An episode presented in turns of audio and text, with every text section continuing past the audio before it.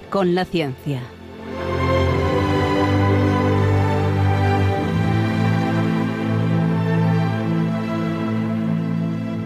Dirigido por Javier Ángel Ramírez.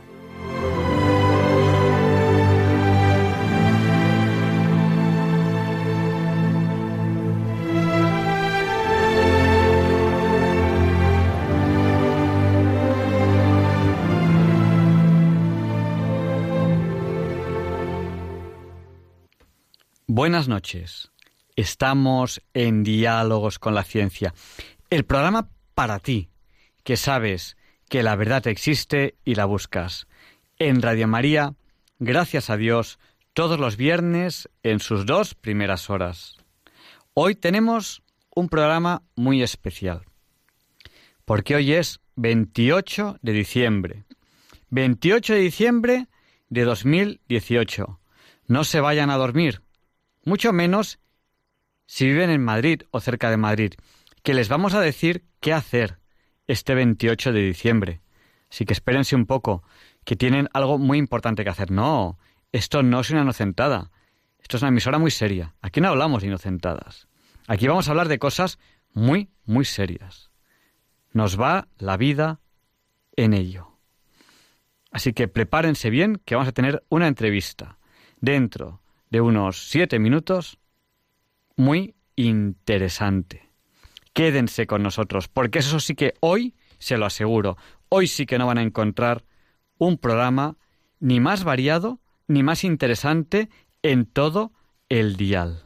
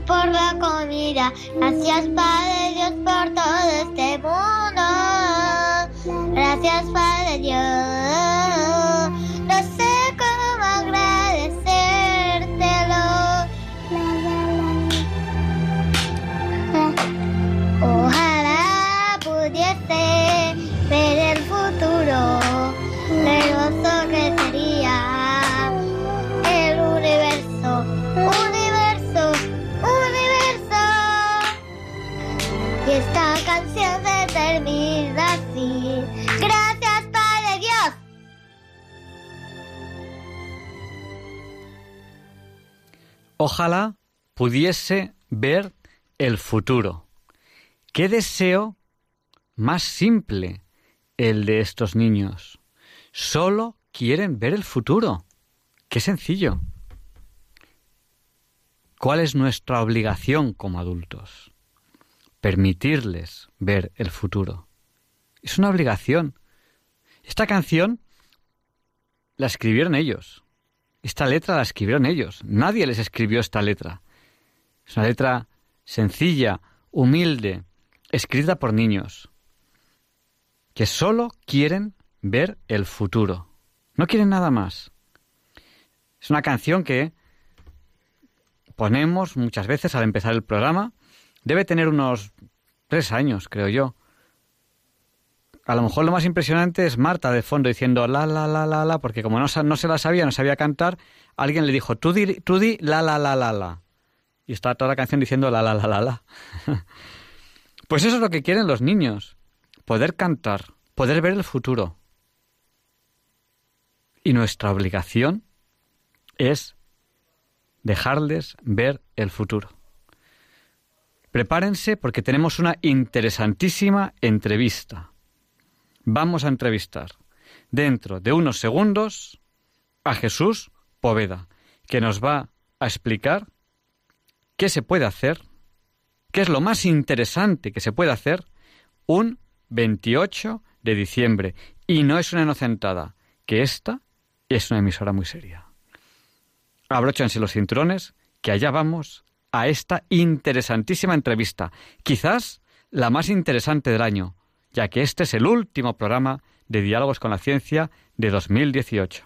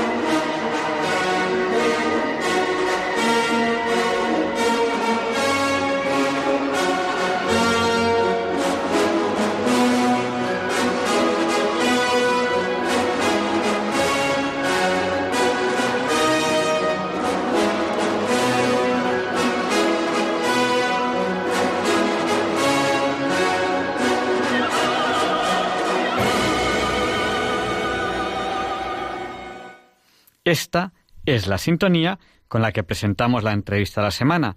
Y hoy, con esta sintonía, tenemos un tema interesantísimo del que hablar con ustedes. Tenemos aquí al otro lado en directo, son las 0 horas, 7 minutos con 54 segundos, a Jesús Poveda, que yo creo que sigue siendo presidente de Provida. Buenas noches, Jesús. Muy buenas noches. Bueno, pues. le encantado de verdad de estar compartiendo esta noche tan entrañable, por un lado, ¿no? De el 28 de diciembre ya de los inocentes, en un programa que habla de, la ciencia y, seguro que de la conciencia, ¿no? Así que muchísimas gracias por la invitación. Pues nada, muchas gracias a ti porque además eh, tú todos los 28 de diciembre haces un, no sé cómo llamarle, no sé si es un sacrificio personal en pro de la verdad o una entrega, más que, más que un sacrificio me gusta quizás decir una entrega personal, tú te entregas personalmente en pro de esa verdad. Diálogos con la Ciencia es un programa que busca la verdad y yo creo que tú todos los, años, en vez de, gastar una broma, que es una cosa así como muy inocente, como muy superficial, tú vas al fondo y dices, ¿de qué va esto de los santos inocentes? Entonces quizá podemos empezar por el principio. ¿Dónde vas a estar dentro de nueve horas? Porque ahora son las... Bueno, pues mañana a partir de las ocho y media, dentro de un rato prácticamente, ocho y media de la mañana, estaré en un lugar que es muy triste, que hay en Madrid, que se llama Establecimiento Abortista Dator, donde se practican al año miles de abortos. ¿no? Y la protesta del día 28 es que normalmente desde las asociaciones COVID hacemos asistencia, hacemos 364 días de asistencia, pero un día de resistencia, ¿no? Y pensamos que el 28 de diciembre es un día muy emblemático, muy simbólico, un día de, muerte de inocentes para protestar por una ley que nos parece verdaderamente injusta, ¿no? Una ley que este año, según los últimos datos del Ministerio, acabó con la vida de 94.123 inocentes y, y en gran medida también con sus madres, ¿no? Que queda duramente afectada por esta práctica, ¿no? Entonces es un, como dices tú, no es una inocentada ni una broma, sino un volver a poner el dedo en, en una herida muy profunda que hay en la sociedad española, que es la herida del aborto, ¿no? Son ahora las 0 horas y 10 minutos. A las ocho y media, dentro de 8 horas y 20 minutos, eh, el doctor Jesús Poveda va a estar eh, haciendo resistencia enfrente del Centro Abortista Dator de Madrid. Están todos invitados. Yo suelo asistir todos los años en, mi faceta de, cubro la noticia, mi faceta de periodista, y en principio mañana también, también estaré cubriendo en lo que pueda, pues con, en directo, qué es lo que ahí está ocurriendo, porque ustedes hacen, en Provida, hacen una labor de asistencia importantísima, que ahora les voy a preguntar por ella, y un día que han escogido el 28 de diciembre de Resistencia. Eh, en efecto.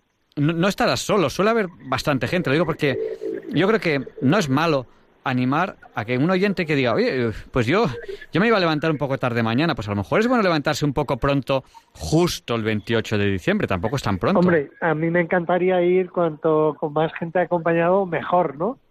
Porque es un día donde en realidad lo único que se hace es como imitar a esos concebidos y no nacidos que lo único que hacen es no hacer nada, estar ahí dentro del seno materno y estar tranquilamente cuando de pronto son eh, abortados, ¿no? Y y de alguna manera en la protesta de mañana es ir delante de este establecimiento y sentarse tranquilamente en la acera, ¿no? Sin más ánimo que representar a esos inocentes que, no hacen nada. Realmente solo hay que dejarles tiempo para que nazcan al cabo de unos meses, ¿no?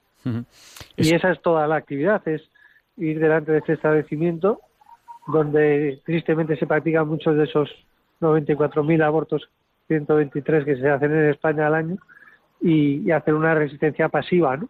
Se está ahí, normalmente suele llegar la policía para indicarnos que nos vayamos, normalmente les decimos que no nos vamos y normalmente pues nos quedamos ahí un rato más, ¿no?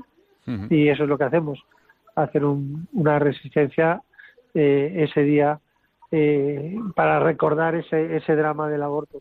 Bueno, eso, es muy importante porque evidentemente aquí en Diálogos con la Ciencia, en Radio María, Mm, no podemos, eh, no podríamos apoyar algo que no fuese absolutamente pacífico. Y desde luego, desde luego no hay nada más pacífico que tranquilamente no hacer nada y decir, esta es la forma que tengo yo de protestar frente a algo que tiene tal violencia que acaba con la muerte de un niño que está tranquilo, simplemente quiere ver el futuro en su seno materno. Es que no hay más nada más. Sí, la verdad que me ha, gustado mucho esa canción de comienzo tan inocente, ¿no? De ver el futuro, ¿no?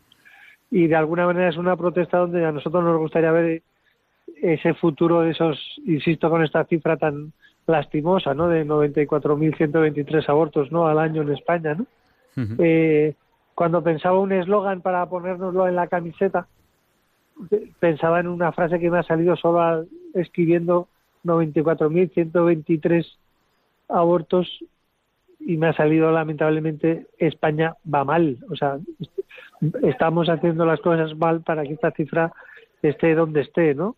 Y lo lamentable es que cuando he estudiado eh, la cuestión del aborto y la llevo estudiando muchos años, pues resulta que es que desde eh, los gobiernos de centrales o autonómicos o incluso locales, ¿no?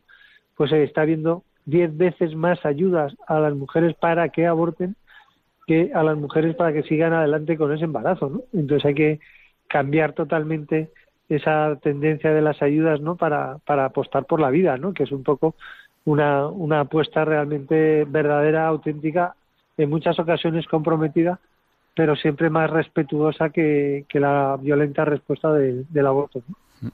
Porque un pro vida, eh, ¿qué cree que habría que decirle a una mujer cuando dice tengo un problema, ¿no? Eh, pregunta doble, ¿qué tipo de problemas suelen ser? ¿Y qué es lo que habría que decirle, no? Porque hoy en día lo que se le dice, tengo un problema, y dice, toma, mata al niño. Sí, la verdad es que nosotros después de tantos años ayudando eh, en estas situaciones solemos decir que la frase es ¿qué es lo que necesitas para no abortar? ¿no? Y muchas veces la respuesta es tan sorprendente como un sitio donde irme a vivir porque soy menor de edad y mi padre me ha echado de casa por estar embarazada. ¿no?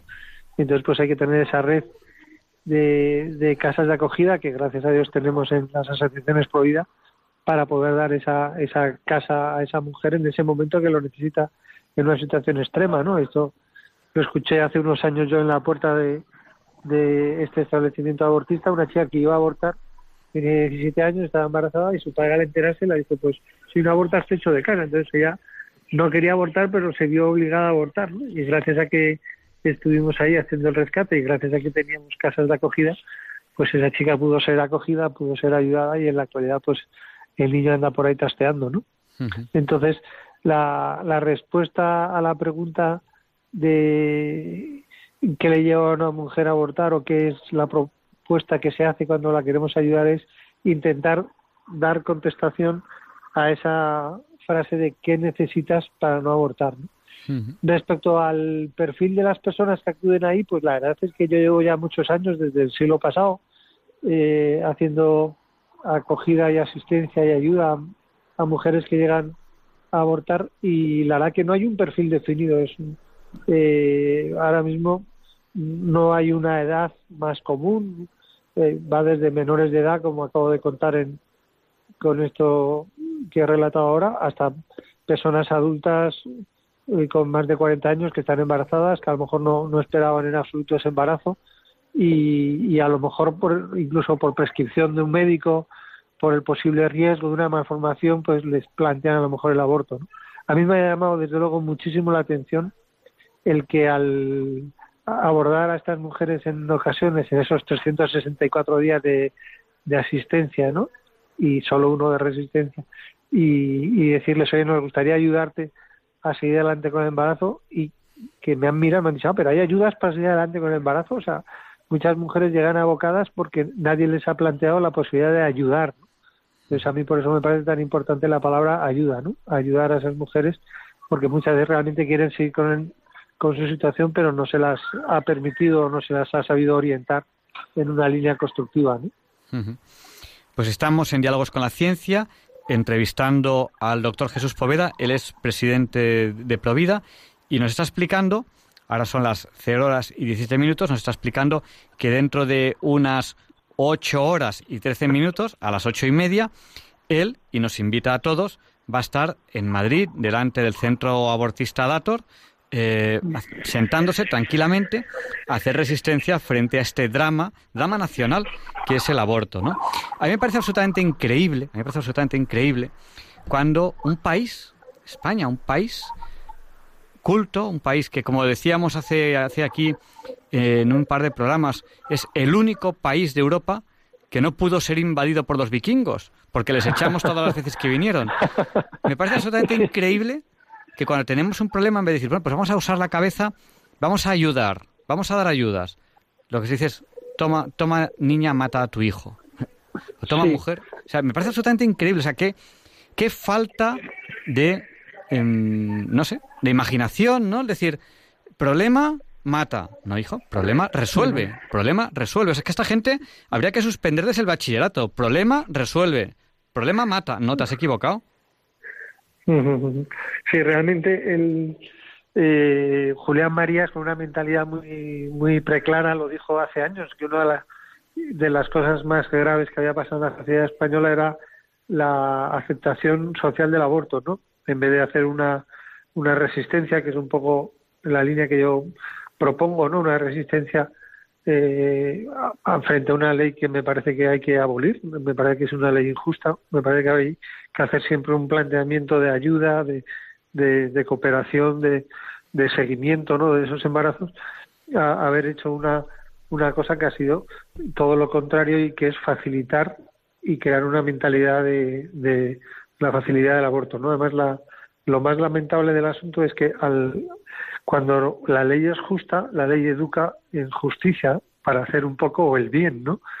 Eh, pero cuando una ley es injusta, acaba educando en la injusticia, ¿no? Entonces hay gente que aborta porque como es legal está bien y como está bien se hace, ¿no? Que es abortar, ¿no? Entonces es realmente muy muy lamentable esa mentalidad que ha permeado tanto la sociedad española, ¿no? Mm. Por otro lado, yo estoy perfectamente convencido que igual que durante muchos años pues se veía a lo mejor en el tema de de las drogas algo fácil y algo como muy eh, oportunidad, ¿no? Algún alcalde de Madrid llegó a decir lo de a colocarse, ¿no? En uno de sus pregones a, a, a, los ciudadanos de Madrid y en la actualidad eso pues no se plantea bajo ningún concepto porque se ha visto los trágicos problemas que se derivan de ello. Yo creo que con el tema del aborto podemos llegar a una situación parecida, ¿no? Si, si conseguimos hacer la, que el vientre de la mujer sea de cristal y si a través de estamos hablando de la ciencia, ¿no? Pues de las ecografías, de los de ahora las ecografías que se hacen en tiempo real, ¿no? Con, sonido, con, con visualización de esos movimientos, con esa dimensión eh, casi espacial que, estás prácticamente ahí tocando el niño, ¿no? Nosotros una cosa que hemos empezado a hacer en, en lo que llamamos la escuela de rescate, que son esas personas que ayudan a las mujeres antes de entrar en, en las clínicas de abortos, es llevar a una, una ambulancia y hacer ecografías, ¿no? Y realmente hemos notado que cuando las mujeres acceden a la ambulancia y se les hace la ecografía, eh, muchas veces esa idea de abortar, que era una idea un poco eh, una idea, ¿no? Cuando ven ahí realmente al, al embrión o a veces al feto ya, porque está muy madurado, ¿no?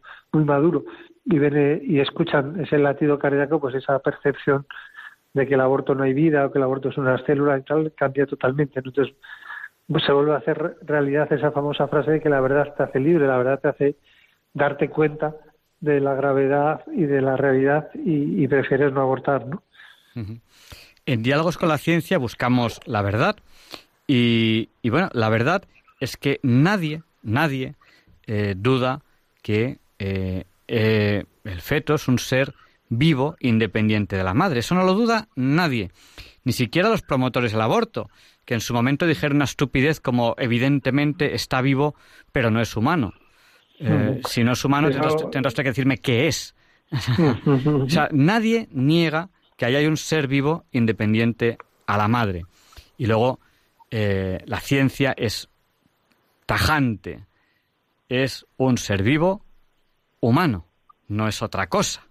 O sea, no, no puede haber nada que haga que eso sea un gato. No puede haber nada que haga que eso sea un perro. De hecho, si es niño, nacerá niño. No puede haber nada que haga que, que nazca niña. Es, es la realidad. O sea, la realidad es la que es. Sus cromosomas son humanos. Solo puede salir de ahí un ser humano. O sea, es que eh, es, no hay nada que nos pueda hacer dudar científicamente de esa realidad. ¿Qué ocurre? Que taparnos los ojos, taparnos los ojos, pues puede llegar a ser muy cómodo. Y si resolvemos problemas matando eh, al que da problemas, pues ojo, cuidadito, porque es que es lo que está pasando con la eutanasia. ¿Qué problema tenemos? Que no podemos pagar las, las pensiones. No hay problema. ¿Quién va a cobrar pensiones? ¿Los viejecitos? Los matamos. Oye, pues, es, en parte como simplificar mucho la cuestión, pero en parte es eso, o sea, en parte es en vez de buscar eh, lo que siempre se han buscado, ¿no? Que son alternativas, de soluciones creativas. A veces ser creativo, ser constructivo puede ser costoso, pero es siempre hacia lo que hay que tender, ¿no? Y no a eliminar un poco el, el problema eliminando vidas humanas, que es lo que se hace con el tema del aborto, ¿no? o sea, evidentemente hay problemas que se derivan del embarazo, ¿no?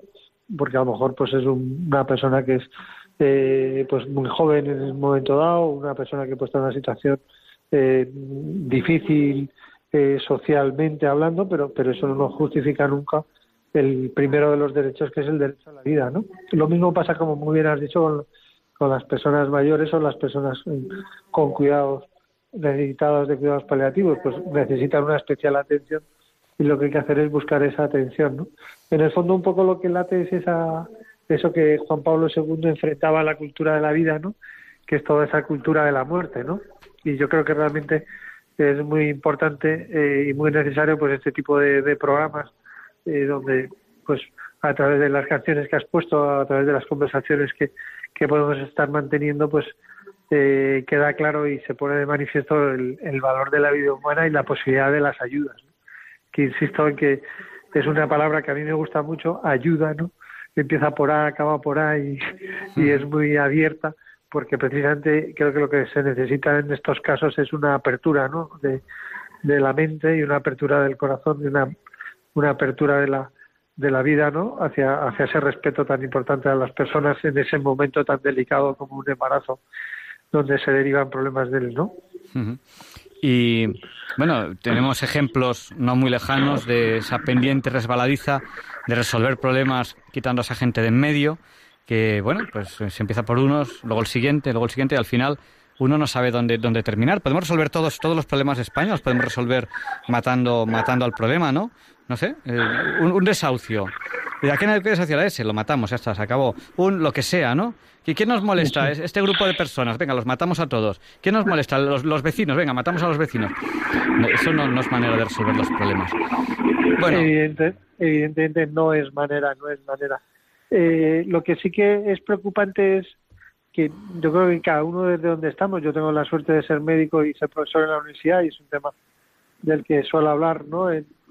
El, otro día soy profesor de psicología en, la Universidad Autónoma de Madrid y explicando el ciclo de la vida, pues lógicamente, eh, igual que hablas de la infancia, la niñez, la adolescencia, pues hay un momento en que hablas de la muerte. Y hablando de la muerte, hablaba precisamente de este dato estadístico, ¿no? de que en España está empezando a haber ya más defunciones que nacimientos, ¿no?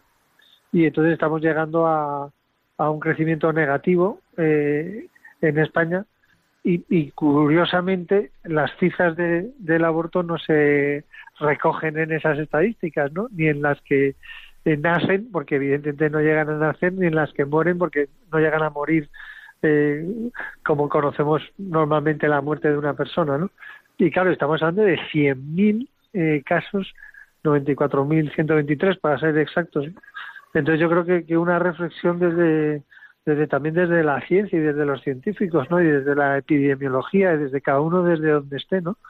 O sea, ¿cómo es posible que en un, país como España, donde nacen 300.000 personas al año, haya 100.000 abortos al año? Estamos hablando casi de que de cada cuatro embarazos pues hay un aborto, ¿no? O sea, esto hay que reflexionar porque yo en el fondo lo que veo es un síntoma de una sociedad enferma, ¿no? Entonces tenemos que hacer un tratamiento sintomático de esa enfermedad, que es quitar esa ley del aborto, y luego un tratamiento etiológico, que sería un tratamiento en profundidad de esta sociedad donde eh, se ha impuesto una cierta cultura de la muerte frente a una cultura de la vida, ¿no? Una cultura, como dice el Papa Francisco en ocasiones, del descarte, ¿no? O sea, pues vamos descartando vidas, vamos descartando, y al final es una pendiente resbaladiza muy, muy, muy peligrosa, ¿no? La del descarte, ¿no? Este porque tiene una un gen de más, pues una trisomía 21, este porque tiene un gen de menos, eh, una anomalía genética, este porque... Y entonces al final pues acabamos en una situación eh, lamentable, ¿no? Yo la ventaja es que soy una persona que tengo fe, tengo mucha confianza, ¿no? En el futuro y también en el presente, ¿no? Y creo que que precisamente de, situaciones muy negativas como la que tenemos actualmente se puede volver a construir, ¿no? Se puede volver a construir siempre que haya eh, eh, empeño en construir, ¿no? Empeño en, en, ayudar, ¿no? Empeño en, en, ver la realidad como es, ¿no? Pero no cerrar los ojos a una situación verdaderamente lamentable que es la que estamos, ¿no? Entonces estamos hablando de un país donde hay 94.123 abortos al año y por lo tanto hay que buscar 94.123 soluciones a esas mujeres, porque como tú decías hace un momento, pues España es un país pues que estamos en la Unión Europea, España es un país desarrollado socialmente, desarrollado económicamente, en una situación más o menos crítica, pero más o menos, porque basta a veces hacer viajes, yo acabo de volver de, Latinoamérica y ahí sí que hay situaciones realmente difíciles en Venezuela o situaciones difíciles en otros países, ¿no? y allá, o sea, en Venezuela cuando dices que en España dicen mil abortos al año, dicen, profesor, se debe estar usted equivocando, no sé a qué se refiere, ¿no? Porque incluso en países como esos, que están ahora mismo en una situación muy, muy, muy lamentable, pues no se plantea una legislación del aborto y unas cifras como, como las que estamos manejando en España, ¿no? Entonces yo sigo pensando que en España somos capaces de dar respuesta a esos a, a esos 94.123 casos, ¿no? y de alguna manera el, la protesta de mañana, bueno, de dentro de unas horas, ya estamos a día 28, es una protesta para tomar conciencia, ¿no?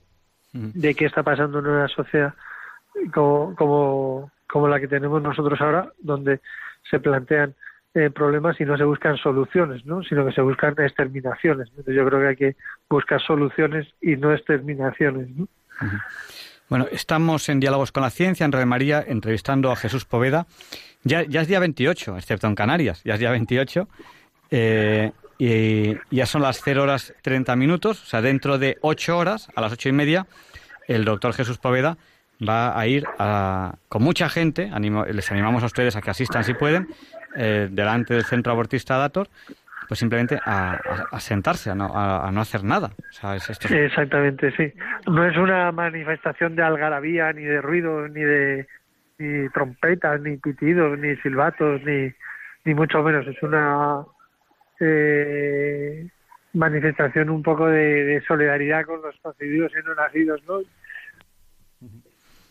Uy, no, sé, no sé si le estamos perdiendo. Sí, ah, un día como sí. un, día como hoy, 28 de diciembre, vamos a hacernos solidarios con ellos y vamos a ponernos como están ellos, que es tranquilamente y pacíficamente eh, sentados, ¿no? Sin hacer nada, ¿no? Nunca mejor dicho lo de no hacer nada, ¿no? Pues nada, eh, un oyente nos dice que, que, va a rezar para que vaya todo muy bien, pero también si algún oyente, por lo que sea, eh, quiere rezar ahora, ¿dónde está usted ahora, Jesús? Bueno, pues mira, resulta que en un sitio, en un sitio muy cercano a la calle Hermano Gárate, esquina Pensamiento, que es donde está este establecimiento abortista, en la calle San Germán, eh, hay una iglesia que es la iglesia de San Germán, y precisamente la noche del 27 hacen lo que ellos denominan una vigilia de oración por los santos inocentes, ¿no? Y desde las nueve y media hasta del día 27 hasta las siete y media de, de, mañana, hoy ya 28, pues hay una adoración al Santísimo y la verdad que es una costumbre que me gusta muchísimo, ¿no? Pues poder venir aquí antes eh, de ir dentro de unas horas allá al dator y, hacer un, un largo rato de oración ante el Señor sacramentado, ¿no? Y es donde estoy. Y, y le agradezco muchísimo a esa persona que ha llamado para decir que va a rezar para que las cosas salgan bien, porque realmente la, la oración es omnipotente. ¿no? Yo estoy convencido de ello. ¿no? Y, pues... y le agradezco sinceramente ese, esa oración específica para que las cosas vayan bien mañana y que sea lo que Dios quiera, porque en muchas ocasiones he acabado en el calabozo de Tetuán solamente yo o a lo mejor acompañado por alguna otra persona, pero dos o tres personas, ¿no? Porque a lo mejor eh, algunos de los eh, policías que han llegado ahí pues tenían esa indicación de detengan a este elemento peligroso que no tiene más peligro que, que ser eh, médico y ser profesor en la universidad, es todo el, peligro, ¿no?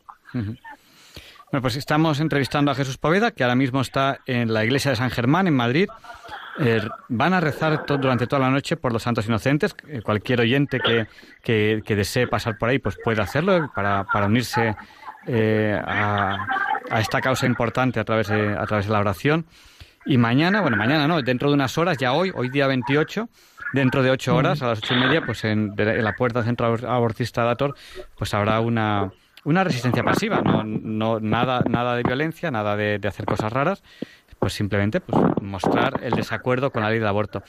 Y yo creo que, que si algo tenemos en común, Jesús Poveda y yo, que yo le considero una persona más bondadosa que yo. Yo siempre digo que si yo, yo, si voy al cielo va a ser por mis amigos. Pues me dicen, hombre, Javier Angelita, eso es lo que me va a salvar.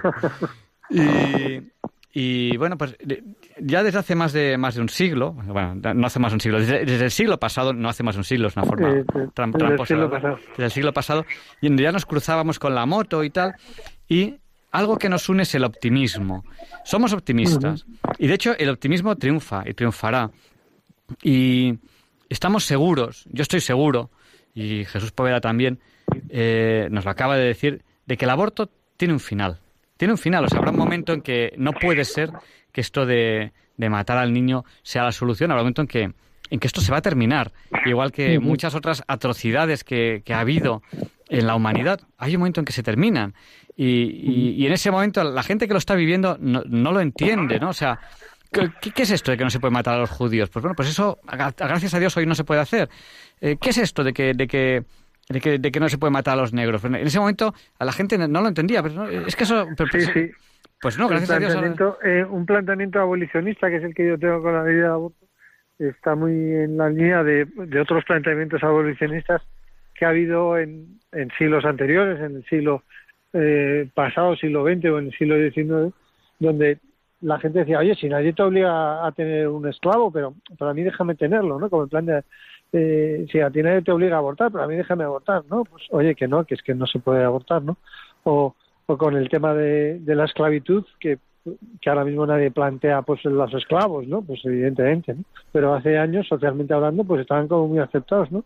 También con el tema de la segregación racial, ¿no? Pues, pues había un racismo clarísimo y, y había una separación total, ¿no? Entonces, oye, pues esto ahora mismo nadie se lo plantea, pues, pues ahora mismo igual con el tema del aborto. El aborto tristemente está muy aceptado socialmente, pero yo creo que gracias a esa resistencia y sobre todo a esas ayudas, ¿no? Yo me gusta mucho remarcar esta idea que he dicho al principio del programa, ¿no?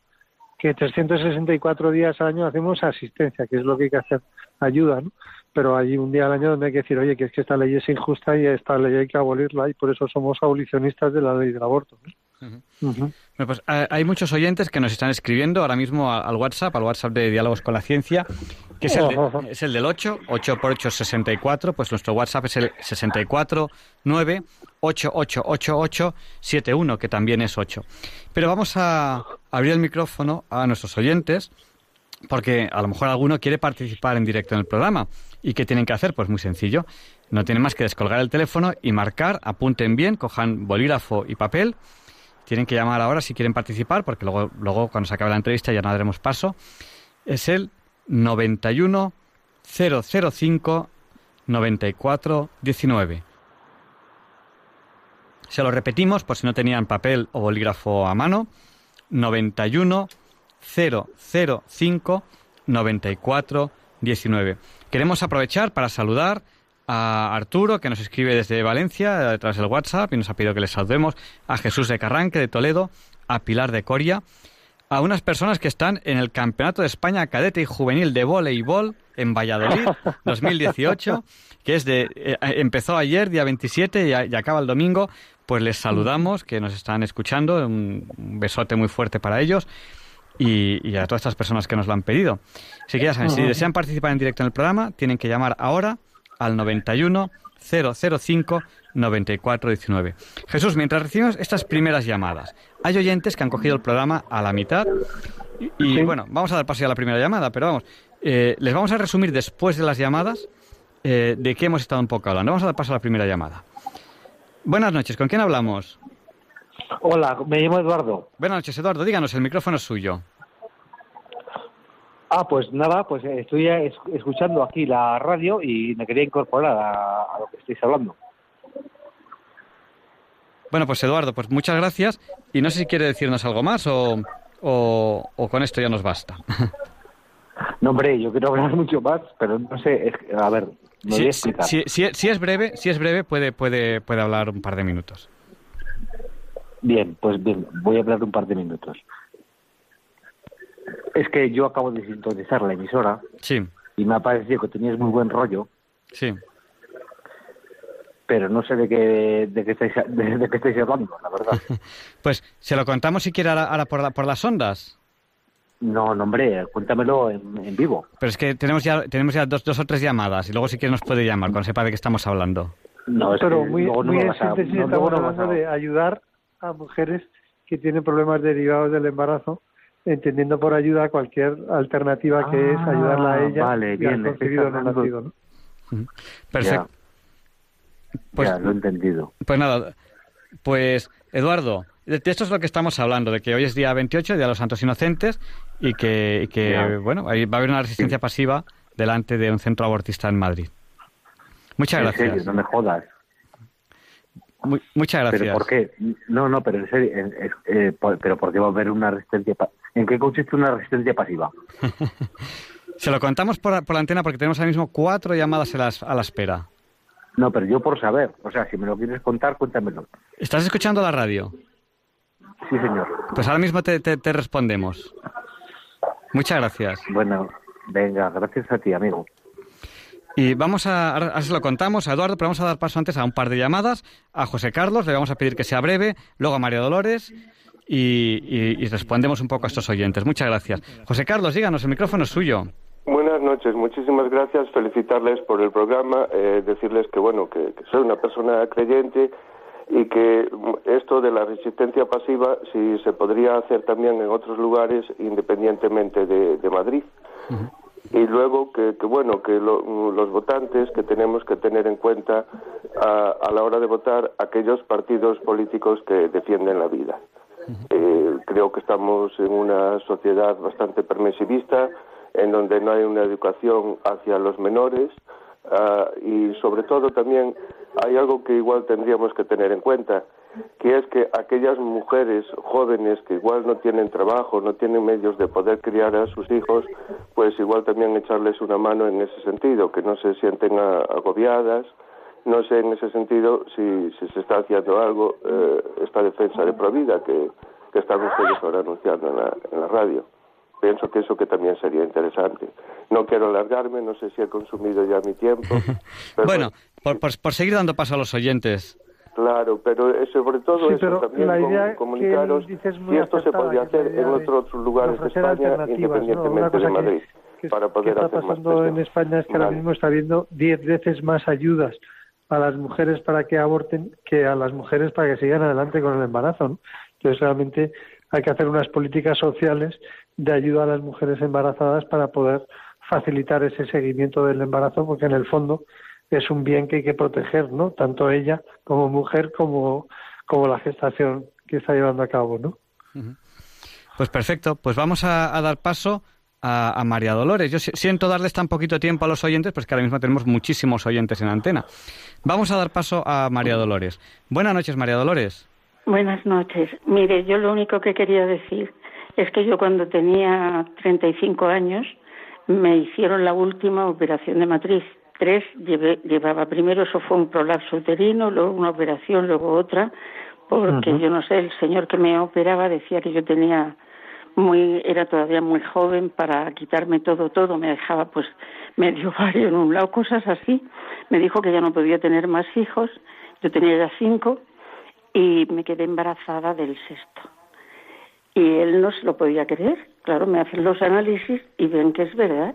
Hmm. luego me empiezan a decir le meten mucho miedo a mi marido que me voy a morir que va a ser un embarazo extrauterino porque no tengo no sé qué no sé cuántos y que, que me voy a morir yo, que se va a morir el, el niño, el feto, que luego lo, además lo, lo abortaría yo seguramente con mucho peligro para mí, que mejor en, en el momento del, de que me había quedado embarazada quitármelo. Mire, yo dije a mí, esto yo soy una persona de mucha fe. Me dicen a veces que soy esa fanática. Y entonces dije, a mí Dios me ha hecho esto y Dios me lo quitará. Y a mí no me interviene nadie ni me quita nadie nada. Luego me decían, según avanzaba el, el tiempo... El embarazo, ¿no? El embarazo, sí. Según avanzaba el embarazo me, me decían que, que el niño, si seguía vivo, pues que estaría tragando líquido amniótico porque no tenía dónde ser, que sería deforme, que bueno, me decían de todo. Yo le dije a mi marido que no, que a mí no me intervenía nadie, que, que lo que Dios quisiera, yo me encomendé al Señor, iba a mis misas, mis cosas, a los ocho años, a los ocho meses, antes de los ocho meses, un poquitín antes, entre los siete y los ocho, me lo me tuvieron que operar. Me lo extrajeron, habían preparado ya las donde iban a neonatología, ¿no? Sí, claro, a neonatología. todo esto y y no hubo luego al día siguiente me lo devolvieron porque no había habido ni necesidad porque el niño llegaba a los dos ochocientos pero estaba perfecto y fue un niño estaban, venga a examinarlo, venga a examinarlo, venga todo. A mí me hicieron otra operación allí, yo estuve allí unos siete días ingresada o ocho. Fui a casa, luego, como todo el mundo me decía que me iba a ser normal, pues ese niño ha sido, mm, yo no sé, ha sido para mí mi, mi consuelo, mi vida, es estupendo.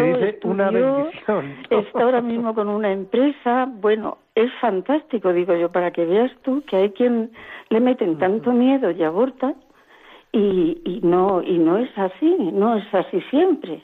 O sea, son casos, desde luego será un caso, pero yo a mí me da muchísima pena que si eh, que si cuando les hacen la estas pruebas, que hacen ahora, las y todo esto que hacen, para ver que si es que tiene esto, que si es que viene así de esta forma, y he conocido gente pues que ha ido y ha abortado. Una chica, que es una sobrina política mía, se empeñó y estaba de seis meses, bueno, yo me tiré llorando porque fue, se empeñó en que se lo quitaran, se lo quitaron, yo no sé, ya después, claro, ya a mí no me quiso decir nada porque se me habían enfadado y todo, porque yo luché mucho para que ella terminara, y, y al sexto mes a mí me, me dio una hasta una depresión de ver lo que habían hecho con esa criatura.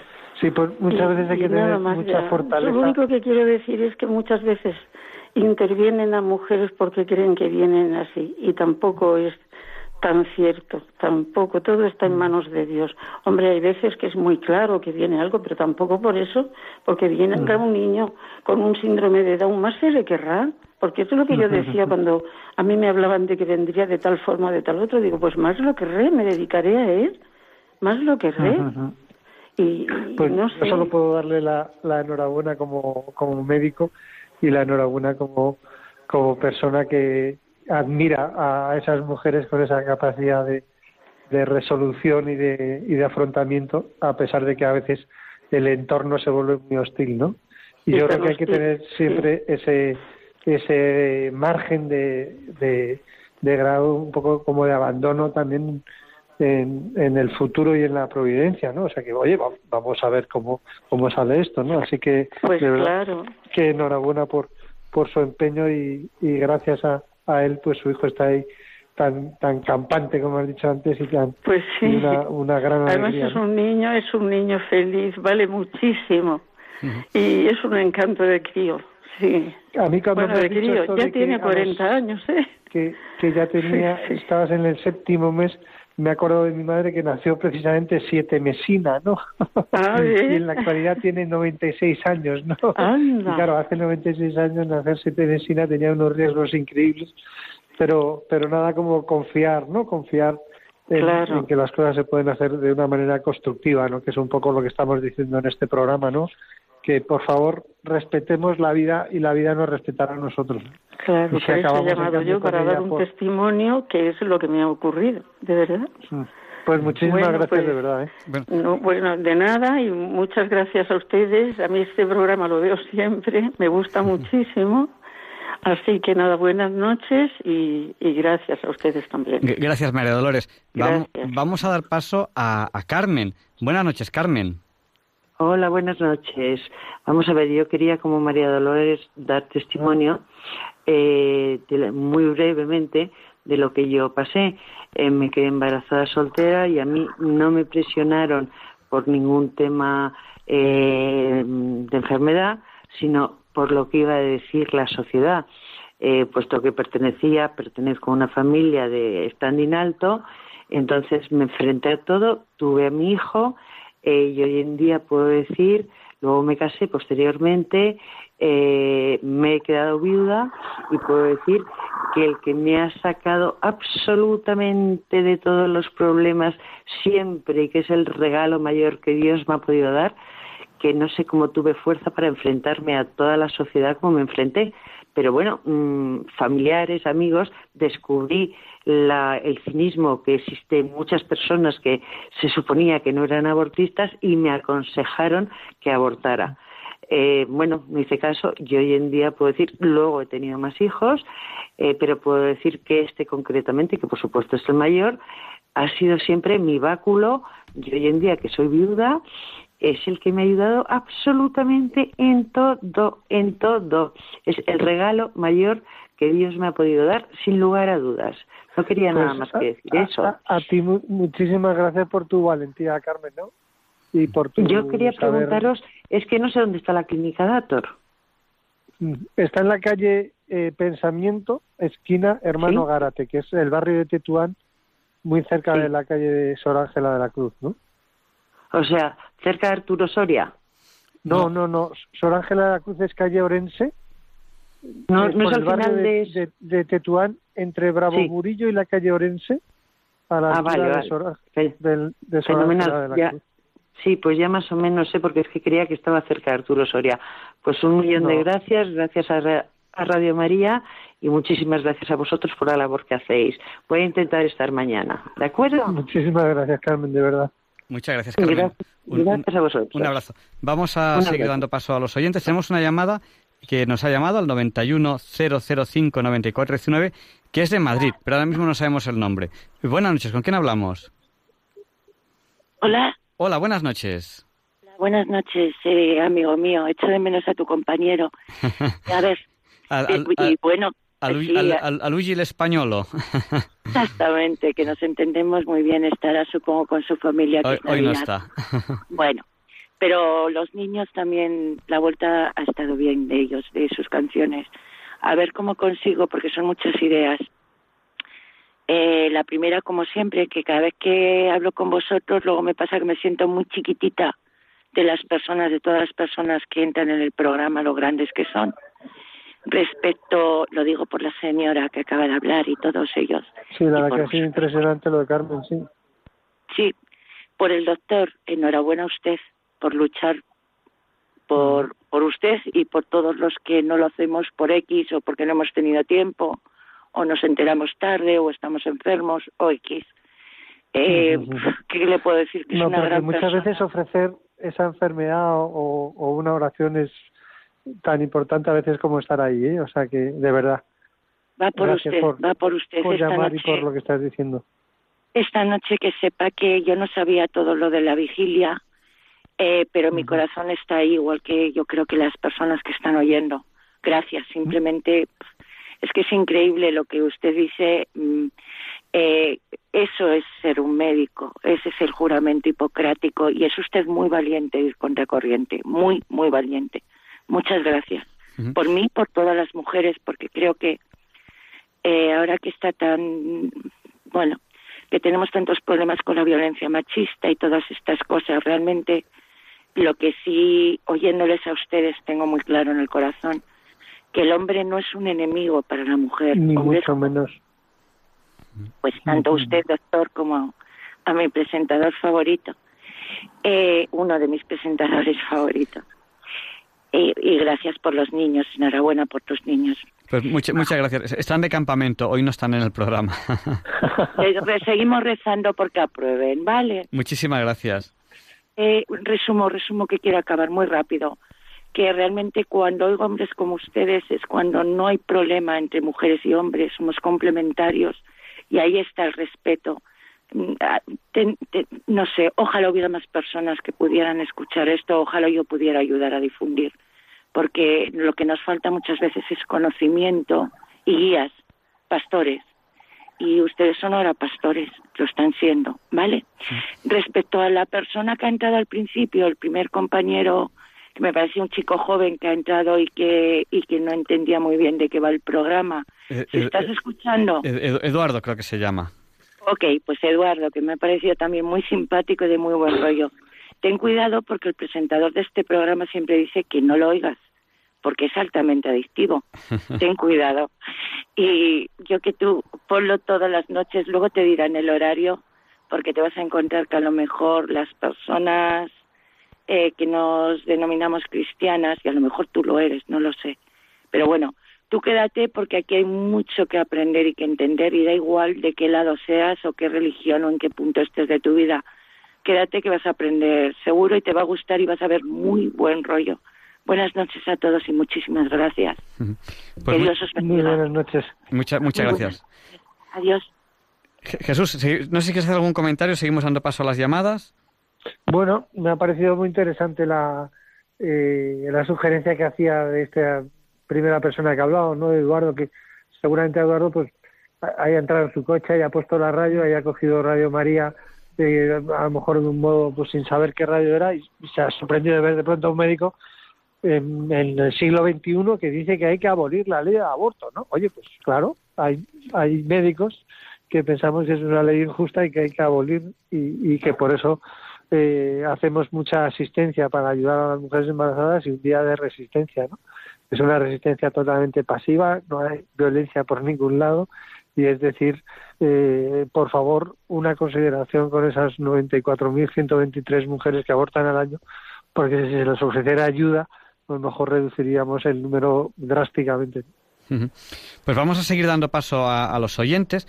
Eh, en Diálogos con la Ciencia, que está, es un programa fundamentalmente científico, es un programa de ciencia, tecnología, música y actualidad.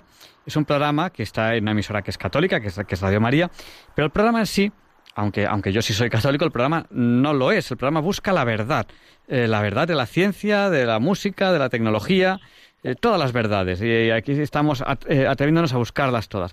Vamos a dar paso a, otra llamada que ahora mismo, pues creo que no sé cómo se llama esta persona, pero nos, nos va a saludar ahora. Buenas noches, ¿con quién hablamos? Hola. Hola. Tiene cinco segundos para saludarnos y si no pasamos a la siguiente llamada, que la siguiente sí que sé quién es. Buenas noches. ¿Sí? Sí, díganos, el micrófono es suyo. Se, se abre, por favor, sí. Díganos. Vamos a ver, mira, sobre los datos que, que estáis diciendo del aborto, yo eh, en principio estaba de acuerdo con los tres supuestos que aprobó el gobierno de Felipe González, ¿no? Riego para la madre, violación y, malformación del feto. Creo que son las más... Las, lo que pasa ahora actualmente, ¿no? Con la con las muertes y violaciones que hay ahora. La, la, cuando está formado el, el feto ya, ya es otra cuestión. Vamos a ver, yo quería dar unos datos sobre la segunda la segunda doble fase del, de lo del aborto, ¿no? Cuando se jubilen la generación mía, que va desde el 50, del baby boom que la mayoría éramos eran familias de más de seis de más de seis hijos pues mm, vamos a ver eh, los datos de Eurostat actualmente hay 13,13 millones en el umbral en el umbral de la pobreza después de pagar hipoteca y gastos del piso y gastos y gasto como agua, luz y gas. Luego, luego come con menos de... Bueno, el, el sueldo medio está en 900 euros que ha subido ahora el gobierno socialista, ¿no? y una hipoteca, una hipoteca media, sin, voy rápido. Sí, le, voy a pedir brevedad para, para, poder dar paso a las llamadas y, y, terminar la entrevista. En menos de 10 años se van a, vamos, de 55 a 65 años, o sea, de 2020-2030, 20 millones. 20 millones de jubilados. En el mundo van a morir cerca cerca de, mil millones antes de 2050. Índice de probabilidades desde el año 45 hasta el 2050. Mil millones. Índice de probabilidad de guerras, 163 millones.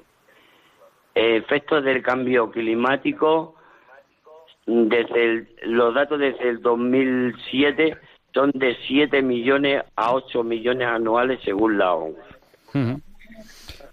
¿Me entiende? O sea, 500 millones 500 millones. ¿Cómo, cómo, cómo, cómo se llama usted? Juan José Periaño. Juan José, yo lo que le voy a decir es que eh, no hay que creerse todo lo que nos dicen, sobre todo cuando son datos tremendamente catastrofistas. Eh, esto ya ha ocurrido. Ya nos dijeron en el siglo pasado eh, un informe, nos dijo que iba a morir no sé cuántos millones de gente porque iban a faltar alimentos y tal. en, la, en, la, en, la, Tierra hay aproximadamente unos 7.000 eh, millones de, personas. Eh, eso nos, nos, puede parecer mucho, pero no es casi nada, aunque parezca increíble.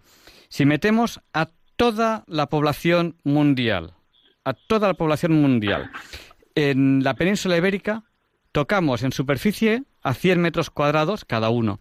Como el hombre no vive en horizontal, sino que vive en vertical las ciudades, cabríamos todos de sobra en la península ibérica. O sea, es falso esas alarmas de la superpoblación.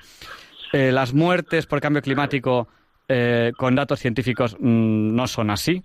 Lo siento mucho, los datos son los datos, no son así.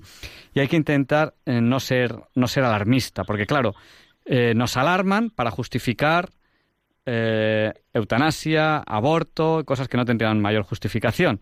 Pero claro, hay que manejar datos reales y ser realista.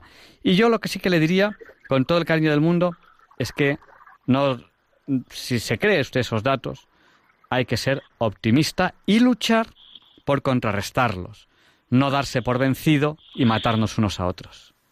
Pues, pues muchas gracias. Hombre, una, una cosa que yo sí que, al hilo de lo que él ha dicho, recalcaría es que lo que normalmente se llaman pirámides demográficas, que se llaman pirámides porque tienen una forma piramidal, o sea, la base es ancha, hay más niños, menos jóvenes, menos adultos y menos eh, personas mayores, ancianas. Eh, esa pirámide en España ha empezado a invertirse y estamos hablando ya de una, un fenómeno que se llama una especie de pirindola demográfica. Todavía estamos en el momento de retorno de volver a poder ensanchar esa pirindola demográfica porque todavía hay eh, una población activa de, en edad fértil, ¿no? Y, y en parte también este problema se, se soluciona por el tema de la inmigración, ¿no? Eh, y, sí que es cierto que después de un baby boom muy importante en España, pues ahora mismo está habiendo un colapso, ¿no? Y, un dato cierto ahora mismo es el que demográficamente hablando en España estamos en mayor número eh, eh, de muertes que nacimientos, ¿no? Entonces sí que hay que ser eh, realista en ese sentido, pero también optimista en el sentido de que tenemos capacidad de resolver problemas, ¿no? Y eso es lo que tenemos que buscar, ¿no? Buscar alternativas para ayudar, que es la propuesta que estamos haciendo en el programa de esta noche, a esas mujeres embarazadas, porque si evidentemente esas 94.123 mujeres que han abortado en España no hubieran abortado, pues estaríamos en un índice de crecimiento eh, ya estable y un país que se desarrollaría eh, social y demográficamente con más normalidad que un país de crecimiento negativo, que es el que tenemos ahora mismo.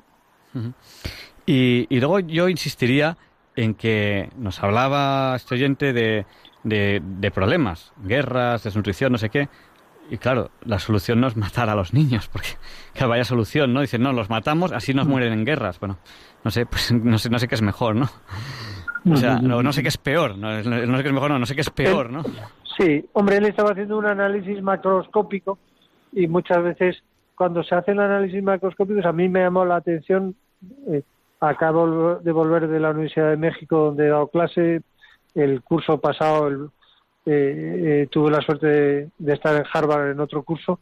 Y en general, el, el planeta, como planeta, está mejor y, la, la atención de enfermedades está mejor, el índice de morbimortalidad eh, perinatal está mejor pero en los países donde hay eh, leyes de aborto hay una tragedia que se podría solucionar perfectamente. ¿no? Bueno, pues vamos a, dar paso eh, a, la siguiente llamada que tenemos aquí, que es eh, María, que nos llama de Plasencia. Voy a pedirles, por favor, ya brevedad a todas las personas que, que, que, intervengan. Buenas noches, María. Buenas noches, muy breve. Solamente, solamente dar la enhorabuena por el programa y por invitar a este grupo que durante años y años, porque yo lo voy siguiendo, se manifiesta ante esa clínica abortiva. Manifestar que no estaré presente porque vivo lejos, pero espiritualmente estoy con ellos. Pues Buenas noches y muchas gracias. Pues muchísimas, muchísimas gracias. María. Y vamos a dar paso a, un par de, llamadas más. Tenemos aquí bastantes llamadas. No sé si va a ser posible dar paso a todas, pero lo vamos a intentar, lo que, lo que podamos. Tenemos aquí una, una llamada que ahora mismo no sé de quién es, así que díganos, buenas noches, el micrófono es suyo. Hola. Hola, buenas noches. Hola. Bueno, pues vamos a dar paso entonces a... Eh, nos llaman desde Córdoba. buenas noches. Hola, buenas noches. Díganos, el micrófono es suyo. Pues mire, muy rápidamente. Yo lo que quería decir es que esto del aborto mm, creo que es muy bueno que se les hable a los niños desde que son pequeñitos. Yo recuerdo que cuando mis hijas iban a la catequesis, hubo, después de que terminaron ya hicieron la comunión, hubo unas reuniones y eso, y le estuvieron hablando a las niñas de, del aborto. Me acuerdo yo que les llevaron una revista que era Mundo Cristiano, que yo la compraba también de vez en cuando, hace ya, estoy hablando de hace treinta y tantos años. Y total que luego mm, quiero decir que, claro, todas las niñas cuando veían aquella foto y eso, pues, mm, claro, se impresiona no, lo, lo, lo, que es normal, ¿no? Que, que, que aquello se, con el tiempo, mm, esas niñas que eran amigas de mi hija porque vivíamos allí por el mismo bloque y eso, esas niñas luego le han, dos de ellas le dijeron que tenía una, en circunstancias completamente adversas, porque una se quedó embarazada estando soltera. y la otra estaba trabajando, pero bueno, estaba casada, pero también le dijeron con la neocentesis que venían los niños fatal, fatal. A una le estuvieron diciendo hasta última hora, el día antes de nacer, que era imposible, que no sabía lo que iban a tener, las vecinas allí todas preocupadas, de, y a otra le estuvieron que le dijeron que, porque a la primera no sabían, no le veían forma, le decían que no sabían lo que era, lo que traía. Y la chiquilla estuvo hasta el final. La otra, mm, a los dos o tres años de eso, la otra ya que estaba casada y le dijeron mm, que tenía un niño solo más, que venía solo más, y ella la pobre, su madre ayudándole mucho, venga que yo te ayudo, ella mamá yo no puedo, al final lo tuvo. Bueno, pues la tuvieron dos niñas preciosas. Yo digo que la ciencia presume mucho de que los adelantos de la ciencia, pero también comete fallos, porque ahí esos fallos. Y luego, por en tercer lugar, una de mis hijas también le dijeron que en la primera prueba esta le dijeron que podía ser que viniera, que si se hacía la endocentesis y dijo también que no. Y tuvo una niña perfecta, es verdad que hasta el último día del embarazo estuvo con la preocupación esa, pero pasamos una semana mala, pero dijimos que sea lo que Dios quiera. Y tiene una niña que eso, vamos, o sea que yo digo que a los niños había que hablarle también del aborto desde chiquito, porque yo creo que es que se conciencian también lo ellos que acabas, lo que acaba de decir esta señora que llama desde Córdoba es lo importante que es la formación, ¿no? Es lo importante que es una buena catequesis, ¿no? Es lo importante que es tener argumentos, ¿no? A veces los argumentos son imágenes que uno ha podido ver en una revista, a veces los argumentos son eh, ideas que uno ha escuchado en un programa de radio. Y luego también esa, ese gran argumento de lo que acabas de contar, ¿no? Pues tres casos muy distintos, uno por ser demasiado joven, otro por una equívoco de, de malformación, otro también por una presión como ambiental muy fuerte, ¿no? Entonces yo creo que y, las personas que han ido llamando a lo largo del programa, ¿no? Pues han sido testimonios de mucha mucha valentía y mucha confianza, ¿no? En, en hacer las cosas bien, ¿no? Y sí que a veces los médicos, evidentemente, nos equivocamos con diagnósticos y nos equivocamos con pruebas. Y, y por eso es tan importante que la mujer eh, se dé cuenta del poder que tiene ¿no? y de la capacidad que tiene de afrontar las cosas y solucionarlas de un modo constructivo, ¿no? que es la idea de fondo de este programa, ¿no? que es construir y no destruir. ¿no? Vamos a dar paso a, todas las llamadas que podamos, por lo menos un par más, aunque tenemos bastantes aquí, aquí a la espera. Eh, a ver si, si ahora el oyente que antes no, no, no, ha pasado, pues pasa ahora. Buenas noches, ¿con quién hablamos? Hola, buenas noches. Díganos hola. Bueno, pues, pues ya a este oyente no, le vamos a dar paso después porque, porque ya no, tenemos mucho tiempo. Buenas noches. ¿Hola? Bueno, pues... Sí.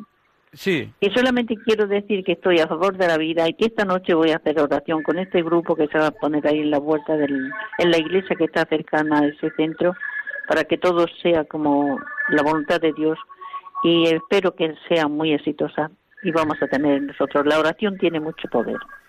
Si nos unimos en oración es lo más importante. Pues muchas gracias. Muchas gracias y yo creo que ya tenemos que dar paso, yo creo que ya a la última llamada de, la noche porque, porque bueno, porque ya es la una y ocho minutos y vamos a dar paso a José Rafael que nos llama desde Madrid y le vamos a pedir que por favor sea breve, es lo único que le pedimos. Pues creo que lo seré. Feliz Navidad ante todo. Feliz Navidad. Y buen año que nos venga. Eh, yo fui un embrión y todo el mundo vivo, ¿qué fue? Así. Nada más. Enhorabuena por el programa. Muchas gracias, José Rafael. Gracias, felicidades. Buenas noches. Hasta luego. Buenas noches. Pues tenemos otra llamada que nos entra ahora mismo desde Madrid y eh, yo creo que ya podemos dar poco paso a más llamadas. Buenas noches. Esta, llamada que nos acaba de entrar ahora mismo desde Madrid. ¿Con quién hablamos? ¿Es, a mí? Sí, es a usted. Díganos. El micrófono es suyo. Pues, pues nada, que me está encantando el programa y, estoy muy contenta con ese, con don Jesús, el médico, y ojalá que hubiese muchísimos médicos que, que apoyaran esto, el no aborto y me, gusta mucho todo lo que van a hacer mañana. Yo mañana voy a ir a la adoración nocturna, que soy de la adoración nocturna femenina, y diré a mi grupo que recemos por este tema. Muchas gracias. Pues muchas gracias. Y yo creo que ya no podemos dar paso a, más llamadas, ya, ya es la una y diez. Bueno, pues estamos en diálogos con la ciencia. Con, Jesús Poveda, que le vamos a dar paso ahora mismo para que, para que nos, para terminar esta entrevista, porque todavía tenemos unos minutillos para, para ella. Hemos hablado de, bueno, mejor que nos lo explique Jesús. Jesús, hay muchos oyentes que, se han, que han llegado a la mitad a esta entrevista, porque la radio es así. La, gente llega y luego ya se queda enganchada en el programa. Espero que se queden enganchados, es lo que nosotros intentamos, que, que, no se vayan. Eh, pues Jesús, ¿cómo podemos resumir a los oyentes que han llegado tarde de qué hemos estado hablando? ¿Qué es lo que va a ocurrir dentro de ya siete horas y cuarenta minutos, a las ocho y media de la mañana. ¿Qué va a ocurrir? ¿Dónde vas a estar? Cuéntanos un poco, pues, resumen de la entrevista. Eh, en Madrid hay un lugar que se llama Dator, que es un establecimiento abortista donde se hacen cerca de 15.000 abortos al año. La cifra total en España es de 94.123 abortos al año y desde las asociaciones Provida y, y desde el ámbito un poco de, asociaciones que nos gusta ayudar y fundaciones que, tienen casas de acogida, nos gusta mucho una idea que es 364 eh, días al año de asistencia y un día de resistencia. Mañana es el Día de los Inocentes y hemos elegido ese día 28 de diciembre, ya mañana no, esta noche ya es mañana, ¿no? Y para, para de alguna manera con nuestra presencia en, en la puerta de estos establecimientos abortistas eh, decir que, es, que nos parece una ley absolutamente injusta, una ley que habría que abolir, igual que se han abolido leyes como la de la esclavitud, como la del racismo, ¿no? Eh, leyes que, que en su momento parecía que eran intocables, porque si tú no quieres tener un esclavo no lo tengas, ¿no? Eh, que si es que no se puede tener a los, a los seres humanos como esclavos, ¿no? La ley del aborto tristemente ha, ha, generado una cultura de la muerte en un país tan vitalista como, como España, ¿no? Y, ha conseguido algo tan lamentable como que, que en España eh, haya un índice de crecimiento de la población negativo. En la actualidad están muriendo más gente en España que gente que nace. Ha habido este último año, según datos del Ministerio, 94.123 abortos y si hubiera habido 94.123 ayudas a esas mujeres, pues seguramente habría 94.123 mujeres muy contentas de tener a sus hijos y, y, una población española en crecimiento en vez de en decrecimiento. Entonces es una apuesta por la ayuda, apuesta por la vida, apuesta por la mujer y apuesta por la creatividad y, ser constructivos. ¿no? Eh, algunas personas que han escuchado el programa les ha llamado la atención el que en el siglo XXI haya médicos que pensamos así, pero somos muchos, somos muchos los médicos que pensamos así. Tanto es así que la gran mayoría de los abortos que se hacen en España, el 80%, se hacen en establecimientos privados que son negocios abortistas, ¿no? Donde se, se lucran de, de algo tan trágico como, como el acabar con la vida de, de seres humanos inocentes, ¿no? Y muchas veces engañando a esas madres y habitualmente no ofreciéndoles alternativas distintas al aborto. ¿no? El otro día hablaba con una empleada de, de este sitio Dator, donde voy a hacer asistencia con, con otros compañeros y otras compañeras, y le decía, ya sabes que me encantaría que la, que la Dator que se convirtiera en una guardería, ¿no? Y a mí, a mí la verdad que también me gustaría, ¿no? Entonces nos encantaría convertir ese establecimiento abortista en una guardería y en general que muchos de estos establecimientos cerraran porque desde las políticas municipales o autonómicas o, gubernamentales se, se hiciera realmente ayudas a las mujeres embarazadas para seguir adelante con el embarazo, ¿no? Y no inducciones eh, hacia el aborto que, que, lo único que traen es eh, pues muertes y tragedias y en muchos casos pues patologías tan graves como el síndrome posaborto, del que no hemos hablado hoy, y por supuesto del que no se hacen cargo en los tratamientos abortistas. ¿no? Entonces el, el programa de hoy, en resumen, ha sido un programa de apostar por la vida, apostar por la vida en dificultades, eh, no aceptar la, la política del descarte, no por posible malformación o por posible enfermedad o por posible dificultad, sino hacer una apuesta precisamente por la vida y por la mujer, ¿no? Pues, no te vayas, Jesús, que todavía tenemos una última pregunta que, hacerte. Queremos saludar, o sea, igual que antes hemos saludado a Arturo de Valencia, a José de Carranca, a Pilar de Coria, a aquellas personas que nos han escrito, que están en la Copa de España, cadete y juvenil en Valladolid, de, de, voleibol, que les enviamos un, abrazo desde, aquí, que esta Copa en Valladolid es del 27 al 30. Les animo, si están en Valladolid, a que vayan a verla y que digan, la voy a ver porque nos lo han dicho en Diálogos con la Ciencia. Eh, nos han saludado también Margarita y Juanjo desde Málaga a través del WhatsApp.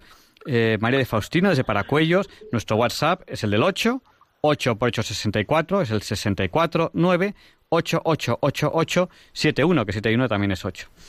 Eh, y bueno, hemos, eh, nos han llamado por teléfono pues muchos oyentes, pues yo que sé, como por ejemplo eh, Mari Carmen, nos ha llamado también José Rafael, nos ha llamado José Carlos, nos ha llamado María Dolores, nos ha llamado Eduardo, nos ha llamado Carmen, nos ha llamado Juan Carlos, nos ha llamado María y algunos que ahora mismo pues no, no tengo aquí apuntado el nombre. Y, y, para terminar un poco la entrevista de hoy, a Jesús Poveda, que es presidente de Provida, es profesor de universidad, es doctor, es psiquiatra eh, y que sabe muy bien, sabe muy bien lo que es la medicina, lo que ocurre en estos centros abortistas. ¿Dónde estás ahora? Por si alguien te quiere acompañar. ¿Dónde estarás dentro de siete horas, de seis horas y cuarenta y cinco minutos, creo ya? O bueno, es la una y cuarto, pues a las ¿dónde estarás a las ocho y media? Dentro de unas horas. A partir de las ocho y media, sí. Pues mira, ahora mismo tengo la suerte de estar en una iglesia que se llama San Germán, que está en la calle San Germán, esquina de Orense, y tienen la sanísima costumbre de eh, hacer una vigilia del 27 al 28 con el Santísimo expuesto toda la noche y solo venir aquí a pasar la gran mayoría de, de la noche delante del Santísimo rezando por, por esas mujeres y por esos niños concebidos no nacidos y por esas mujeres también valientes, ¿no? Ha habido algunas mujeres que han llamado al programa hablándonos de sus hijos que cuando estaban embarazadas eh, todo el mundo les decía que abortaran y ellas han sido capaces de seguir adelante y, decían que era el mayor orgullo y la mayor satisfacción ahora mismo, ¿no? Bueno, pues, pues es, yo ahora mismo estoy rezando y mañana, pues a partir de las ocho y media estaré delante de ese lugar eh, que me gustaría convertir en una guardería, que es el establecimiento abortista Dator, ¿no? Que está en la calle Hermano Gárate, esquina Pensamiento, en el barrio de Tetuán, junto a Sor Ángela de la Cruz. ¿no? Mm. Así que mañana estaré allí y esta noche sigo aquí y, agradecerte de verdad muchísimo el poder participar en este programa que se ha visto que es un programa lleno de vitalidad porque no dejaban de entrar llamadas, no dejaban de entrar WhatsApp, no dejaban de entrar eh, realmente testimonios muy bonitos, ¿no? Así que enhorabuena por el programa que tienes. Pues muchísimas gracias. Pedimos perdón porque hay muchos oyentes que han llamado y no les hemos podido dar paso porque, bueno, mm, porque es que no, mm, por desgracia, no cabían todas, todas las llamadas en el tiempo que, que hemos tenido, pero les agradecemos su intento por, por participar. Muchísimas gracias. Jesús, muchísimas gracias. Gracias por, por defender por defender a, los que no pueden defenderse, por defender a, los débiles, cosa que deberíamos hacer todos, en lo que podamos, a cada uno, en lo que el alcance debería defender a, aquellos que no pueden defenderse, a, los, más débiles, y no hay nada más débil que, un niño por nacer, y, no hay que no hay que abusar de, la debilidad, ¿no? Como no puede defenderse, pues precisamente aquel que no puede defenderse a lo mejor es el que el que más hay, tenemos que defenderle nosotros.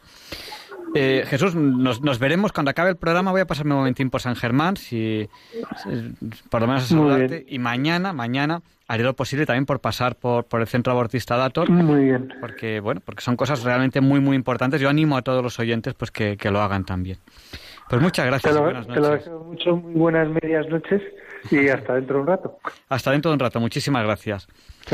Y Luis Antequera nos va a explicar por qué hoy 28 de diciembre de 2018, pero porque hoy, 28 de diciembre, no es un día cualquiera. It's a lovely day today, and whatever you've got to do, I'd be so happy to be doing it with you. But if you've got something that must be done, and it can only be done by one, there is nothing more to say. Except it's a lovely day for saying it's a lovely day.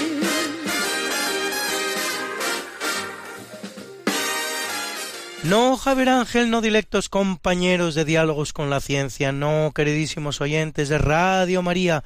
Claro que no es un día cualquiera, ningún día es un día cualquiera. Y este 28 de diciembre, que nos disponemos a comenzar hoy tampoco, porque en fecha tal, pero del año 418 es elegido Bonifacio I, cuadragésimo segundo Papa de la Iglesia Católica que apoyará a Agustín de Hipona en su lucha contra la herejía pelagiana. Y en 801 los francos proclaman a Vera, sobrino de Carlomagno, primer conde de Barcelona. Hijo de Guillermo, conde Franco de Toulouse, Vera colabora en la recuperación de la ciudad mediterránea contra el musulmán Sadun al-Ruaini. A partir de ese momento, Barcelona constituirá, junto con otros muchos condados al norte y al sur de los Pirineos, lo que los franceses llaman marca hispánica, de marca, que significa frontera, esto es, la que separa el imperio carolingio de los territorios andalusíes y tributaria de Francia.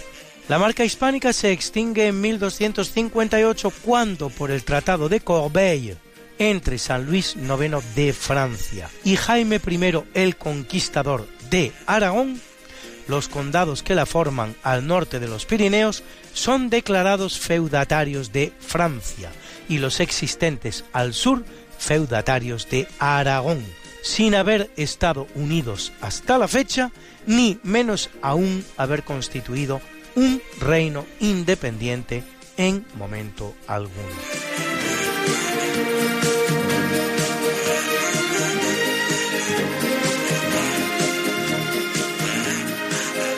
Y en 1065, durante el reinado de Eduardo III de Inglaterra, se inaugura la abadía de Westminster, monasterio del oeste, de West, oeste, y Minster, monasterio, usado en el futuro como panteón real inglés y lugar de coronación. Y en 1248, 750 años antes del cambio climático, pues una marea ciclónica inunda el norte de Holanda, Frisia y Groninga. En el capítulo siempre fecundo de las fundaciones españolas en América, en 1536 en la actual Colombia, Gonzalo Jiménez de Quesada, tras explorar el río Magdalena, llega a la llanura de Bogotá que bautizará con el nombre de Nuevo Reino de Granada.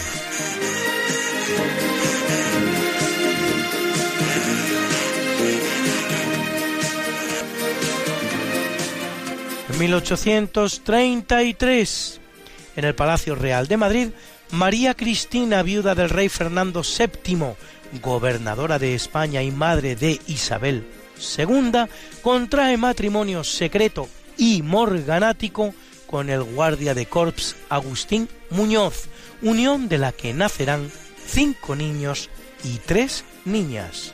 En 1836 se firma en Madrid el Tratado de Paz y Amistad entre México y España, mediante el cual España reconoce la independencia de la nación mexicana, producida de facto 15 años antes. Y en 1874 en Sagunto, el general Arsenio Martínez Campos proclama a Alfonso XII rey de España.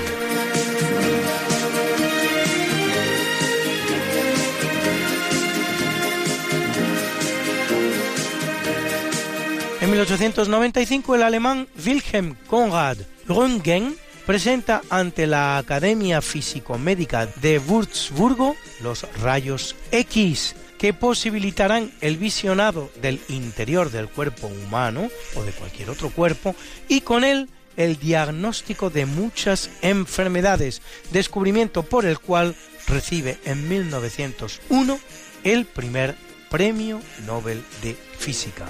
Y el mismo día los hermanos Auguste y Louis Lumière, inventores del cinematógrafo, ofrecen en el Gran Café de París la primera exhibición pública de su invento.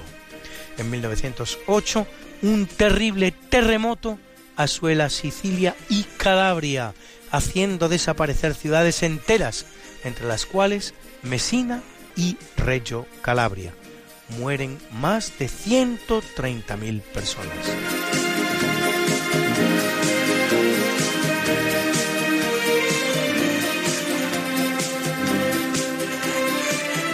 En 1958 en Cuba el Che Guevara ocupa Santa Clara. Con el triunfo final de la revolución en 1959 se implanta en el país una tiranía comunista, cuyo líder, Fidel Castro, se mantendrá en el poder durante 42 años, cediendo luego el puesto a su hermano Raúl, que gobernará otros siete, el cual a su vez lo cede al también comunista Miguel Díaz Canel, completando así una dictadura comunista que dura ya 60 años, la segunda más antigua en el mundo al día de hoy, después de la China, que ha asumido a la que fuera la joya de la corona española en la tristeza y la miseria, a pesar de todo lo cual sigue siendo el espejo en el que se miran tantos comunistas del mundo. Y en 1997 en Egipto, la Corte Suprema prohíbe la ablación del clítoris, al considerar que en el libro sagrado de los musulmanes, el Corán, fuente legislativa en el sistema jurídico islámico, no existe versículo alguno que la imponga o avale.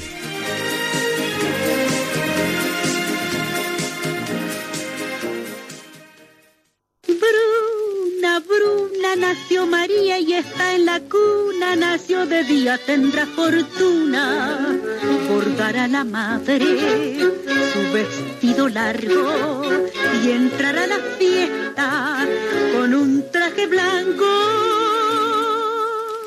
Y será la reina cuando María cumpla 15 años. Te llamaremos Negra María, Negra María que abriste los ojos en carnaval. En el capítulo del natalicio en 1522, hija ilegítima del emperador Carlos V y de Johanna María van der Geinst, nace en Bélgica Margarita de Austria, más conocida como Margarita de Parma, gobernadora de los Países Bajos para la corona española. Y en 1550 en la bellísima ciudad de Ronda, el escritor Vicente Espinel, que añade a la guitarra su sexta cuerda, la más grave de todas, compone la estrofa conocida en su honor como Espinela y escribe la vida del escudero Marcos de Obregón. Parece que desarrolló también una importante actividad compositora, bien que nada de su obra haya llegado a nuestros días. Y en 1745 Juan Manuel de Ayala, marino español que explora la costa de la Alta California y descubre la bahía de San Francisco.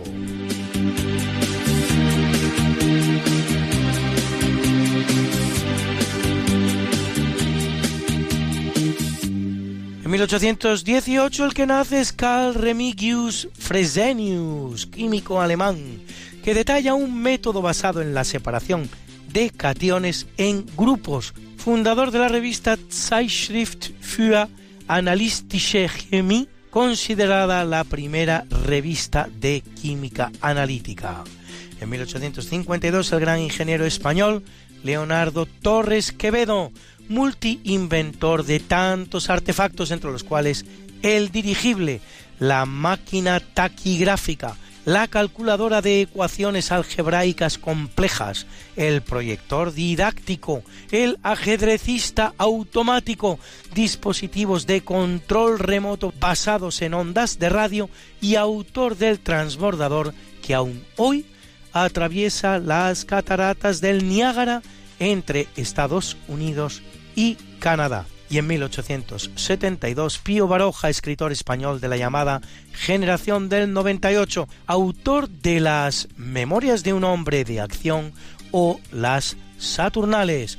Y en 1899, Edgar Neville, escritor, dramaturgo y director de cine español, autor de novelas como Margarita y los hombres o de películas como La vida en un hilo.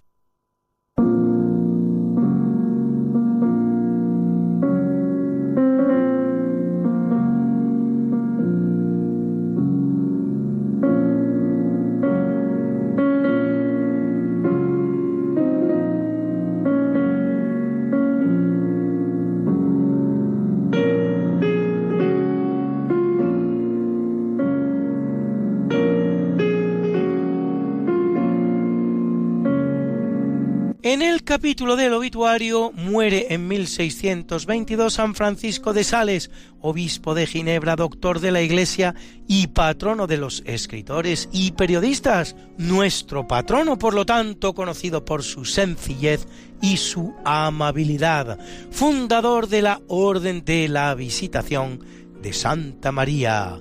Y en 1706, Pierre Baile, filósofo y escritor de la Ilustración francesa, autor del Dictionnaire historique et critique, diccionario histórico y crítico.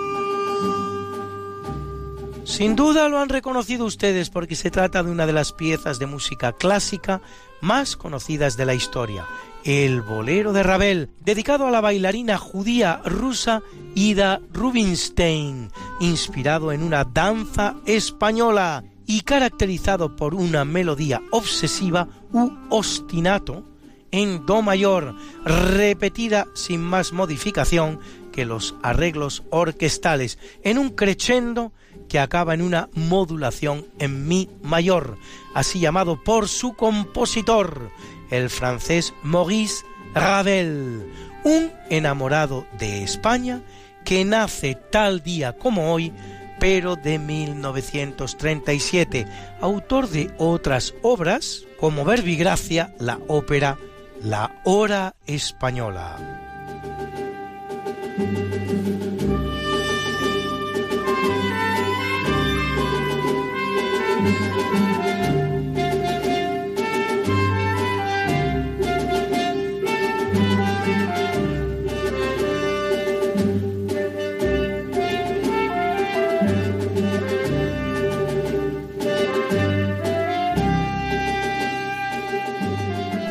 1947, Víctor Manuel III, rey de Italia entre 1900 y 1946, durante cuyo reinado se produce el ascenso de Benito Mussolini al poder, la derrota italiana en la Segunda Guerra Mundial y, aunque efectivamente llega a abdicar en su hijo Humberto II, el derrocamiento también de la monarquía italiana, solo 24 días después de abdicar.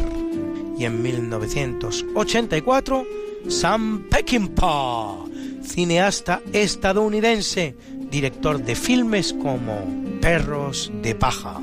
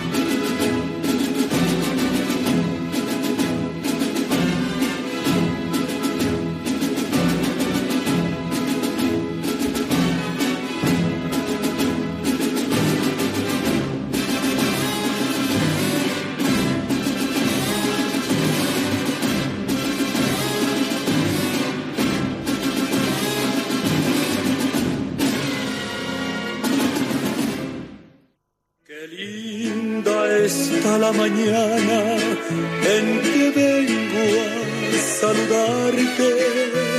Venimos todos con gusto y placer a felicitarte. El día en que tú naciste, nacieron todas las flores. En la pila del bautismo ruiseñores. Ya viene amaneciendo, ya la luz del día nos dio. Levántate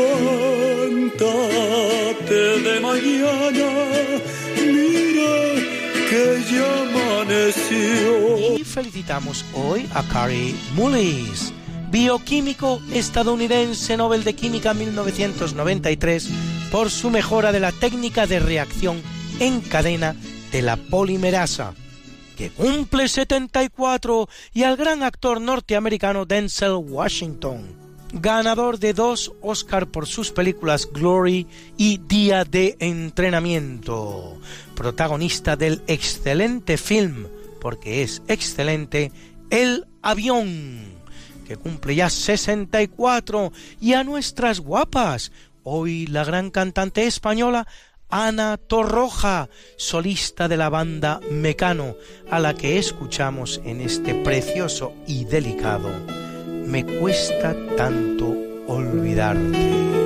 Entre el cielo y el suelo hay algo con tendencia a quedarse calvo de tanto recordar.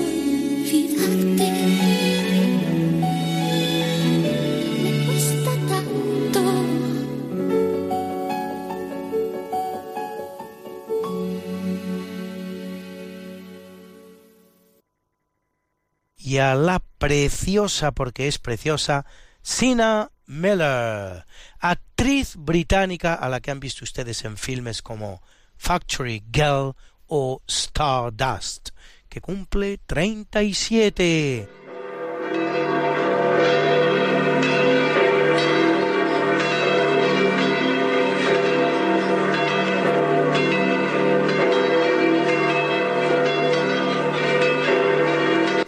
Celebra la Iglesia Católica los santos inocentes, ya saben, aquellos niños que fueron masacrados por el cruel rey Herodes el Grande, el cual andaba a la búsqueda del Mesías que había nacido en Belén. Y a Eutiquio Domiciano Indes Domna, Castor Víctor Rogaciano Troadio y Cesareo, mártires, a Calínico Eustracio y Bonifacio, obispos, y a Teodoro, Ágape y Teófila, confesores. Y como yo sé que a muchos de ustedes les gustan estas efemérides, pues pueden ustedes consultarlas como siempre en el medio Religión en Libertad, en la columna En Cuerpo y Alma, donde las colgamos para ustedes cada semana.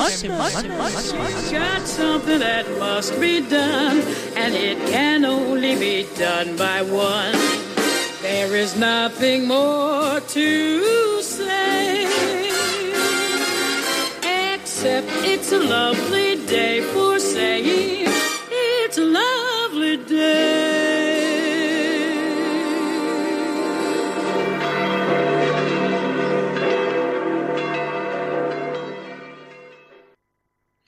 Muchas gracias, Luis Antequera, por habernos presentado estas efemérides de la semana, por habernos explicado por qué hoy no es un día cualquiera.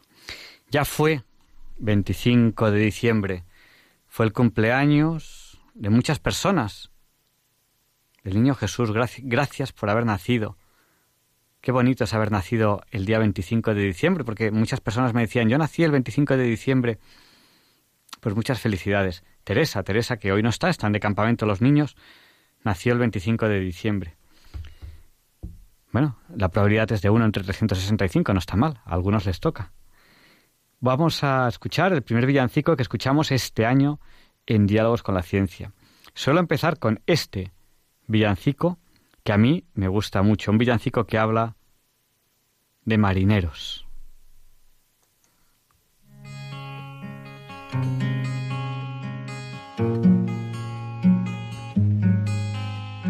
Navidad es Navidad, toda la tierra se alegra y se entristece la mar. Marinero, ¿a dónde vas? Deja tus redes y reza. Mira la estrella pasar, marinero, marinero. Haz en tu barca un altar, marinero, marinero, llegó Navidad.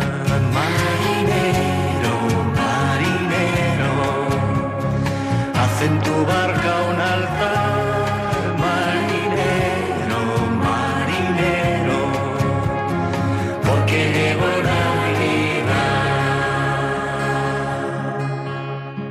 Noches blancas de hospital, deja del llanto esta noche, el niño está por llegar, caminante sin hogar, ven a mi casa esta noche, que mañana Dios dirá, caminante, caminante, deja tu alforja llena, caminante, caminante, porque llegó Navidad,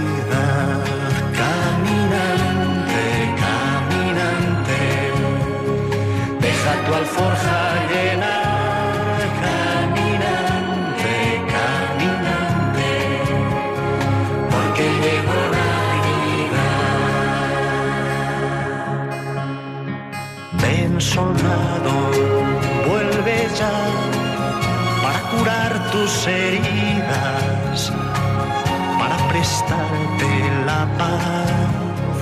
Navidad es Navidad, toda la tierra se alegra y se entristece la mar.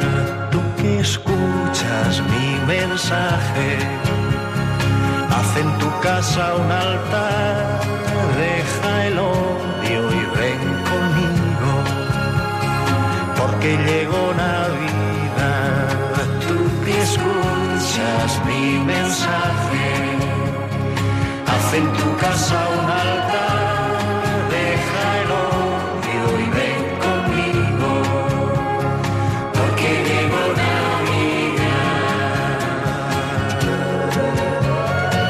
y en la misa del gallo los cornos desgarran sus cuerdas. Y extasiada ante el Cristo que nace, una madre reza por el hijo que fuera de casa sentirá tristeza. Y los ojos del hijo de esa noche llorarán con ella.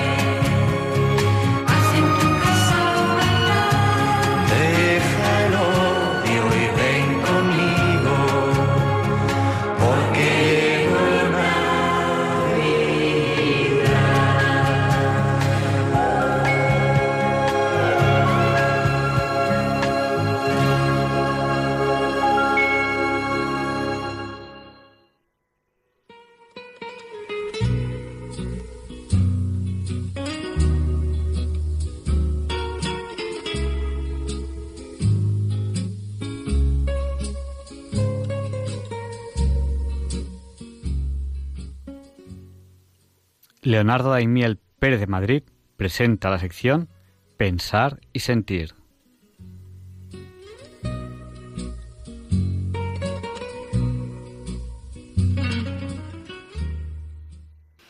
Buenas noches, queridos oyentes de Radio María. Soy Leonardo Daimiel y celebro estar de nuevo con ustedes. Les agradezco mucho que estén ahora ahí al otro lado de la radio. En estos días navideños en que nos encontramos, el bullicio alegre y contagioso que nos rodea es ocasión propicia para el intercambio de mensajes bien intencionados. La mayoría de nosotros recibimos innumerables mensajes de familiares y amigos, algunos de los cuales nos resultan especialmente interesantes. Por supuesto que el baremo para catalogarlos así es muy personal de cada uno. Y cuando así nos parece, solemos querer compartirlos, aunque seleccionando a quienes enviar según qué cosas. Últimamente he recibido un texto mm, breve que quisiera compartir con ustedes. Los textos que habitualmente leo aquí en Pensar y Sentir tienen autoría conocida, salvo muy contadas excepciones. Y por ello empiezo el programa hablando de su autor y haciéndoles un breve resumen de su vida y o de su obra. En esta ocasión no va a ser así porque no conozco quién lo ha escrito. Me ha llegado al móvil reenviado por amigos. Y ya saben que los mensajes, especialmente los que se refieren a temas con contenido ideológico u opinable, suelen terminar con una frase parecida a esta. Compartir si estáis de acuerdo. Pues bien, estoy tan de acuerdo que me ha parecido interesante leerlo ahora para ustedes y digo lo mismo. Compartir si estáis de acuerdo. El breve texto dice así. Desgraciadamente vemos a diario situaciones preocupantes. Las más extremas son aquellas que ocurren en países en los que se persigue hasta la muerte a personas que profesan la fe católica. Sin ir tan lejos, los católicos vemos en nuestro entorno situaciones de acoso y obstrucción al desarrollo y la práctica de la fe. Practicar la fe católica supone ciertamente la oración y los sacramentos, aunque no solo eso. Practicar la fe abarca el amor a Dios y el amor al prójimo, dar culto a Dios y servir a los demás con justicia y sin esperar nada a cambio. Yo soy católico y no me avergüenzo de ello. Estoy gozoso de ser católico y de ser practicante de la fe. Una fe que, a diferencia de otras, propugna amar al prójimo y ayudarle cuando lo necesita. Una fe que respeta y tolera. Una fe con los brazos abiertos a todo el mundo y a la que no le molesta que haya personas de distintas creencias y religiones. Sin embargo, no dejamos de recibir ataques hacia nuestra fe. Ataques que se manifiestan en estos días de diversas formas, cuando se degrada el verdadero significado de la Navidad, cuando se impide o dificulta la colocación de bedenes en lugares públicos, y también cuando se pervierte la cabalgata de reyes. Hemos visto sentencias judiciales que avalan la impunidad de ataques a iglesias en las que se blasfema en sus altares y se atenta contra imágenes sagradas. Se prohíben capellanes en los hospitales y se intenta humillar a quienes manifiestan su fe. En los telediarios no se anuncia el comienzo de nuestra cuaresma, y sí el periodo de ayuno y purificación de otras religiones. Se ataca a los colegios de ideario católico, dificultando, cuando no impidiendo, la enseñanza de nuestra religión y también cuando se intenta dificultar su desenvolvimiento económico o administrativo. En ciertos ámbitos se desprecia nuestra forma de entender la vida, se exagera la difusión de noticias sobre abusos o corrupciones, mientras se silencia la generosidad de tantos misioneros y demás personas que entregan su vida diariamente para mejorar la de otros.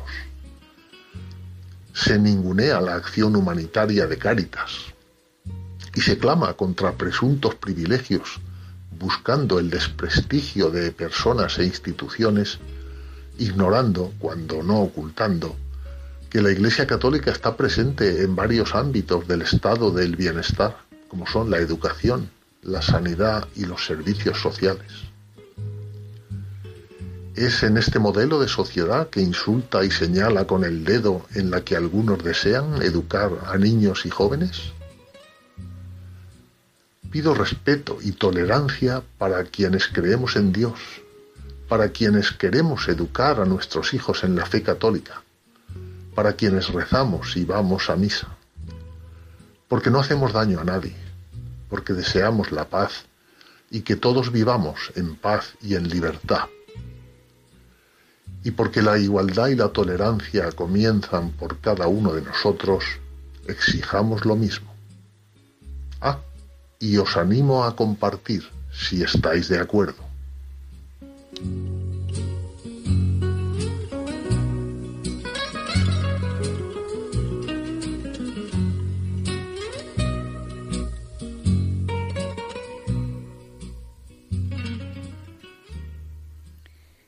Y siendo ya la una y casi 54 minutos, tenemos que terminar ya el programa de hoy, Diálogos con la Ciencia. Si Dios quiere, les esperamos la semana que viene. Ya será 2019. Les deseo una feliz entrada en el año nuevo y que el 2019 sea un año lleno de bienes para todos ustedes y para todos nosotros. Si Dios quiere, en 2019, si Dios quiere, si ustedes quieren, si Radio María quiere, Diálogos con la Ciencia seguirá aquí, con ustedes, buscando la verdad como podamos, con nuestros errores y con nuestros aciertos, porque no todos son errores y no todos son aciertos, por desgracia. Pero lo hacemos, buscamos la verdad, lo mejor que podemos. Les dejamos con el Catecismo de la Iglesia Católica, con Monseñor José Ignacio Munilla, con esta pequeña oración. Señor, Concédeme una voz como la de Monseñor José Ignacio Munilla y una sabiduría como la suya. Y les pondremos también el Padre Nuestro de Juan Pablo II, al cual pediremos que se nos libre del mal. Y si da tiempo, un último villancico. Muchas gracias y hasta la semana que viene aquí estaremos para ustedes, si Dios quiere. Este programa lo hacemos juntos. No falten.